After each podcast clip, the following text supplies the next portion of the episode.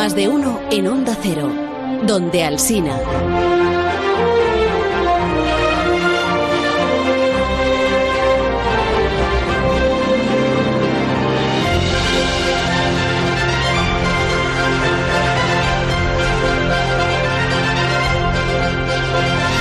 12 menos cuarto, las 11 menos cuarto en las Islas Canarias. Hoy estamos haciendo más de uno desde la sede de Iberdrola, aquí al ladito de la cumbre del clima, porque Iberdrola es uno de los motores, bueno, uno de los participantes más relevantes de la cumbre y también motores de la, de la economía y de las energías limpias y de la ciencia y de la innovación. Alberto Avarici, buenos días. ¿Cómo estás? No está Alberto. Otra vez no está Alberto. ¿Dónde está Alberto? ¿Y por qué suena viento? ¿Y por qué se ha dejado la puerta de la cumbre abierta?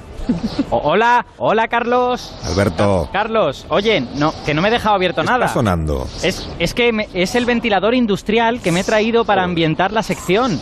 Es que hoy vamos a hablar del viento. Ya, del viento. Me- ¿Tú me oyes a mí? Te Ahí al lado del ventilador. Habla un poco más alto. No puedo.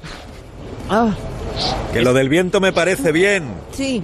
pero que es un poco... Como un poco obvio y previsible el comienzo de tu sección de hoy, ¿no? Eh. Obvio, obvio y además poco práctico. Alberto, Alberto. Pero no grites. Porque es que hay mucho viento. Ya, pero no ¿Por tanto. se están volando todos los papeles? Y además nos vamos a dejar la voz intentando hablar, aunque no hable alto, como dice Alcina. Bueno, espe- esperad que lo apago. Esperad, lo, lo apago. A ver, a ver, así. Uy, qué Ay, descanso, oh, hijo. ¿qué decías del viento? Buenos, días. Bu- buenos días, buenos, Buenos días, días. a todo el mundo. Hola, buenos días.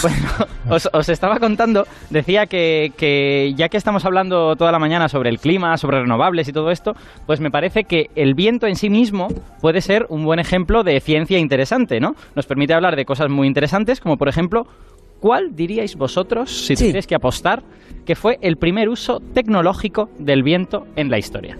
Tecnológico. Tecnológico. Eh, el Mm. primero. El primero. Pues estaría entre... Entre los veleros. Ah, ¿eh? La... ¿No? muy bien, exacto. O los molinos. No, los veleros, los veleros. Ah, los veleros. Los, Claro, molinos vinieron luego. Por las velas. Ah. Claro, las velas de los barcos eh, son una cosa súper antigua. Hasta, bueno, lo último que sabemos es que los primeros barcos de vela aparecieron de forma independiente, además, en el Mediterráneo y en China en el segundo milenio antes de Cristo. O Ya, pero en este programa quien se ocupa de contarnos cómo empezaron las cosas que hoy conocemos y hacia dónde van es Marta García Ayer, no tú. eh, sí, perdón, no intentaba, no intentaba. el que habla del viento cada mañana es eh, Roberto Brasero, no Alberto París. Bueno, pues vamos, vamos a pasar al siguiente, el siguiente episodio en esta historia del viento. Sí. Que ya verás que te va a parecer una película de Hans Zimmer. Porque si seguimos La hablando. música. El- bueno, bueno, espera un momento. Sí, sí, ahí está, efectivamente. Si seguimos hablando del viento y nos vamos un poquito más adelante, nos vamos al primer siglo después de Cristo, nos encontramos a uno de mis personajes científicos favoritos, es uno de mis héroes científicos, es Herón de Alejandría, probablemente el mejor ingeniero de la antigüedad. Ya.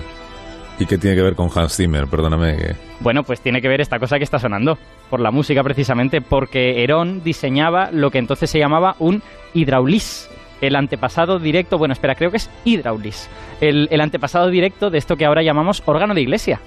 Y que precisamente pues le gustaba mucho Hans Zimmer y yo creo que lo utilizó de manera magistral. En la banda sonora de Interstellar. Efectivamente. Ya, pero ahora que ya la has puesto la tenemos que ver entera. Solo dura tres horas. Y es todo el rato igual. No, no es todo el rato igual. Yo es que No, cambia, No. a la media hora cambia. No hables en esos términos de Hans Zimmer y menos de esta banda sonora en concreto que es magnífica. No, a mí, esta, maravillosa, a mí esta banda sonora me gusta mucho, pero yo creo que el fuerte de Hans Zimmer son los timbres, que aquí lo utiliza muy bien. Bueno, da igual. El- Bueno, estabas entonces diciendo que estos órganos eh, funcionaban porque hacían pasar el viento por dentro de los tubos, claro. No, no, no, no. O sea, Ah, pues bueno, no. claro, pasa el viento dentro de Estabas los tubos. diciendo eso. Pero no era el viento natural el que pasaba dentro de los tubos, ¿no? En- normalmente lo, tú lo que necesitas es tener una presión de aire constante dentro del instrumento. Sí. Y eso lo conseguían inyectando aire mediante una bomba manual que se metía sobre una cantidad de agua y ese agua regulaba la presión. Entonces, esa bomba manual a menudo la tenía que accionar el propio músico, o si no tenía que tener a dos personas ahí haciendo chaca chaca con, con la ¿Cómo bomba. hacían las dos personas? Hacían chaca chaca. Como el tren. Sí, en, en reconstrucciones de estos hidráulis eh, se, se ha visto que hace mucho ruido la bomba, hace como ploc, ploc, hace casi más ruido que el propio órgano.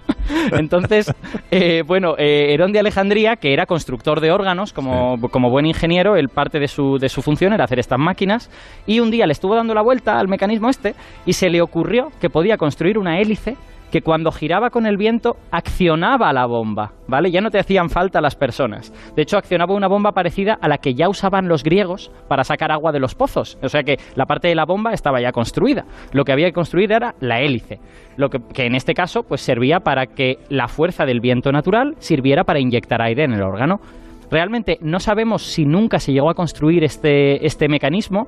De hecho, sospechamos que Herón murió justo cuando estaba en, en su pico de inventor, ¿vale? Pero en solo el hecho de haber pensado en esto ya fue revolucionario, porque hasta entonces a nadie se le había ocurrido que la fuerza del viento se podía usar no solo para ir en la dirección del viento, sino para hacer otras cosas. Se podía manejar, se podía eh, domar y se podía construir en algo periódico. Y ya vas llegando a mis molinos de viento, ¿no? Que es lo que... Sí, Ah. de, hecho, yo creo, bueno, a ver, hay otras invenciones relacionadas con el viento, pero yo creo las siguientes y que pueden ser los molinos, que aparecen por primera vez en Persia en el siglo IX. Pero aquellos molinos no eran como los que tenemos en mente, eran molinos horizontales, eran molinos que se parecían más a una especie de tío vivo, y el tío vivo era accionado por el viento. Tú ponías una pared enfrente de la mitad del tío vivo, el viento solo accionaba la otra mitad y entonces empezaba a girar, ¿vale? Entonces, los molinos que a nosotros nos suenan, que se llaman molinos, estos del tío vivo se llaman horizontales. Y los molinos que nos suenan se llaman verticales. Oh. Pues estos, los del Quijote, digamos, Muy original poniendo nombre. esos son nombres históricos, ¿eh? no los pusieron en aquella época, claro, esos son cosas que, que han hecho los historiadores. En estos molinos verticales, los que a nosotros nos suenan, son del siglo XII y se inventaron, no sabemos muy bien dónde, pero en algún sitio en el triángulo entre Inglaterra, norte de Francia, Flandes.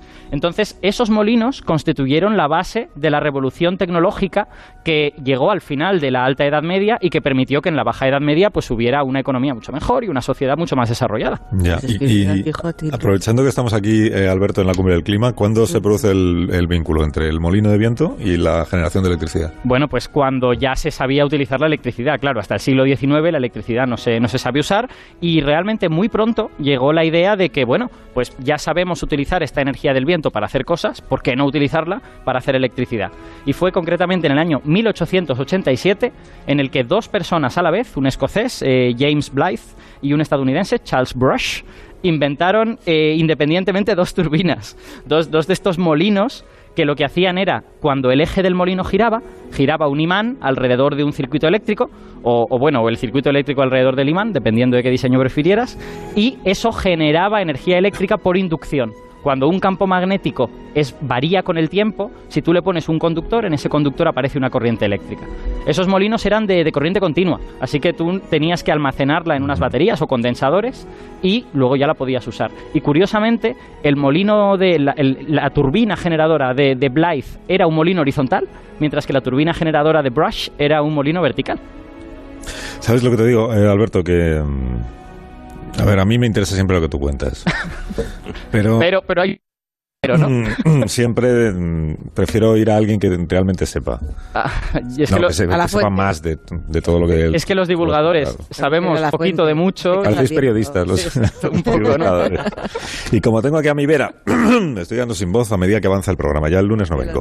Eh, como tengo aquí a mi vera a, a Roberto Mariscal, que es el responsable de innovación de Iberdrola España, en cuya casa estamos, pues voy a preguntarle a él. Buenos me, días, me parece Roberto. perfecto. ¿Qué tal, Carlos? Buenos Un días. placer. Pues te diré bueno. que muy decepcionado, la verdad. Muy decepcionado porque yo pensaba que todo esto de los aerogeneradores era cosa vuestra, de la generación vuestra de ahora. de- y claro, acaba de contar Alberto Aparici que en realidad el, el molino de viento desde hace no sé cuántos siglos. El generador este en realidad se llamaba ventilador horizontal primero y luego ventilador eh, Molino, molino. horizontal. vertical y todo tiene más años que... Y entonces vosotros qué habéis inventado? Pues, pues no tantos, ¿eh? No tantos, Carlos, eh, porque fíjate, hace 20 años, cuando yo estudiaba en la Universidad de Ingeniería Industrial, Sí. Todavía no había asignaturas eh, de energías renovables. Tuve que cogerme asignaturas de libre elección ¿De verdad? para para poder estudiar en este campo. Y es que el avance que ha habido en los últimos 20 años ha sido brutal. Cogiendo un poco el hilo eh, de, de lo que muy bien explicaba Alberto, eh, Hace 20 años Iberdrola empezó a invertir en renovables. Yo seguía en la universidad. Sí. Las máquinas, los aerogeneradores que había entonces eran de 500 kilovatios de potencia. El diámetro de rotor de las palas eran 30 metros. Ahora, desde hace un año ya, Iberdrola tiene molinos en el mar Báltico, en Alemania, Sí. en el mar. Eh, son de 5 megavatios de potencia, 10 veces más que, que hace 20 años. El diámetro de palas son 135 metros. Eh, desde el fondo del mar hasta la punta de pala miden casi como la Torre Eiffel, 270 metros. Entonces, esas máquinas más grandes nos han permitido aprovechar mejor el viento y generar electricidad a menor coste. Claro, es que se inventarían por primera vez en el año 1887, pero no puedes comparar la eficiencia de aquellas turbinas que eran pioneras con lo que tenemos ahora. Hombre, claro que se ha avanzado muchísimo. No, no, sí, a mí todo lo que hace Iberdrola me parece incomparable. ¿no? Como sabe en, Roberto. Pero ¿sabes qué ocurre? Que esta semana que estamos hablando de la cumbre del clima, hablamos de energías limpias y renovables, a todo el mundo le parecen muy bien. Entonces sales a la calle y dice, ¿quién puede estar en contra de un molino, un aerogenerador que genera energía limpia?